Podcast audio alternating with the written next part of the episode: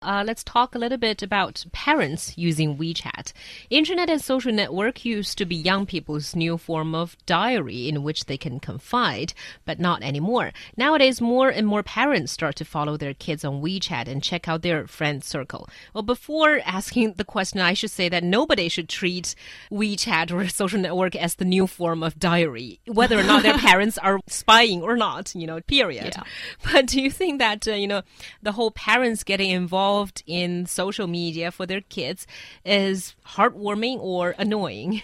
I, I think I'm a bit of uh, like holding the middle ground here because um, it. I think it depends on whether you have a good communication channel or habit with your parents or not. And if not, then it could be the fault of both sides.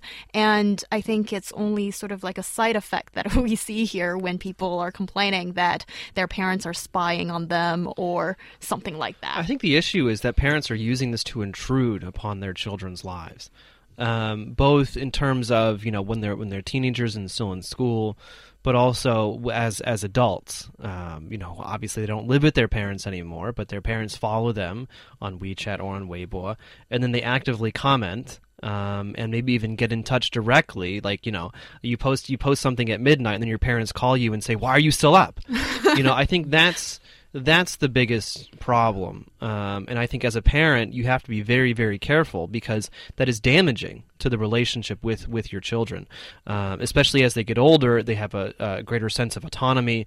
Uh, one of the reasons they moved out of the house is because they don't want you know you telling them what time to go to bed. Um, and so I think on the one hand, it's it's important for parents to be involved in their children's lives, and, and more and more we're seeing that our lives are happening more and more online. And so, as a parent, if I want to be involved in my child's life, you know, as much as possible, part of that is going to be involved in their in their life online. But like I said, there is that very very fine line, difficult for many parents, I imagine, of you know when do you say something and, and when do you not. I think really, if, if if you want to know as much about what your kids are doing, don't say anything unless it's amazingly important. Yeah. Yeah, that's a very good point, and I think it's probably a lifelong lesson for a parent to learn. Um, well, but on the other hand, I still sort of feel that for the children, if they are posting this stuff online, well, this is in your friends circle on WeChat, and you know your par- your parents are on the contact list, then I mean, come on. Why do you do that? Yeah, I mean, it's not really that private. I think No. everybody's gotten that point by now. Yeah. So stop complaining now. Yeah, I don't think. I mean, you know, we there, we heard the story yesterday of um, of a kid who called the cops on his parents because um, he saw something that was posted on, on the friend circle and then said, some, said something about it or, or something like that. Um, but I think you know, but that's that's kind of like the fallacy of most social media is that somehow that yeah you are connected to your friends, but then what you're posting is, is somehow not public. Uh, and so, really, I mean, if you're putting it on a social network, I'm sorry, you have no reasonable expectation of privacy there because it's basically broadcasting it to the entire world, even if that's not what you intended. Also, I mean, the great thing about WeChat now is maybe not before, but as soon as you add someone, add a contact, it'll give you an option just right there. Uh, do you want them in your friend circle or, or not? Uh, and so, I mean, for kids who are worried about it, just turn it off. And also, you can group the contact list too. So you can only publicize the friend circle according to the group. So you, it's there are many ways to keep your parents in the dark, I guess. And also, I think another quite interesting finding is that this is according to a reporter in Chongqing interviewed 20 parents that who, who were born in the 1960s, and it's and it says that 80% of the parents say that they open a WeChat account. Uh, use it only for spying on their kids. Well- I don't think that's true because there are so many parents, I think, or you know, just people in their 40s, 50s, they have are having their own fun with their own friends on WeChat. I think it's sort of an overstatement. Well. I'll tell you. I'll tell you what. I mean, my mother originally opened a Facebook account when it became available to her mm. because it was usually it was first it was universities, then it was high schools, then it was pretty, then it was businesses, then it now it's just everyone.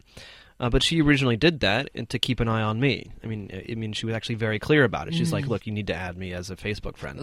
um, and and you know, and and and I think that that that kind of makes sense. And then you know, I don't use Facebook anymore, but she uses it all the time. And so I think it might it might be a little bit of you know, I'm going to start doing this because my kids are doing it. I need to make sure that they're they're safe.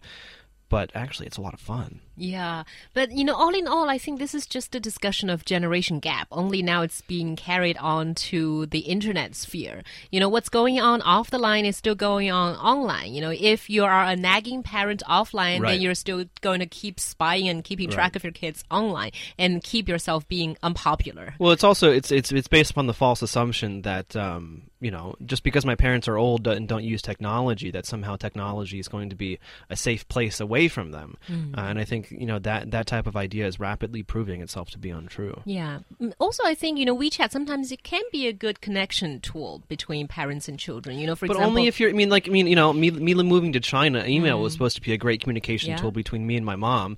I mean, we don't really email that often. You know, when, now we both have iPads and iOS devices. FaceTime was supposed to be a great communication Yeah. tool. We talk maybe like once a month. So I mean, that's you your know. fault. Well, not it's, your so, so it's- but it's but it's it's exactly what you said before. I mean, it's just it's just an offline relationship taken online. Yeah. So I mean, I don't think that we should necessarily say that just because we have something that something is going to be better. right. Yes, but I actually think WeChat and uh, uh, or Facebook, you know, whatever that can po- uh, let other people see your current situation or status, I think that's good because you don't need to respond. You just want to be aware whether your kid is safe or not, right? So except- just don't say anything and just watch. Yeah. well, Yeah. yeah. Maybe. That's the best policy, I think. Just stay silent.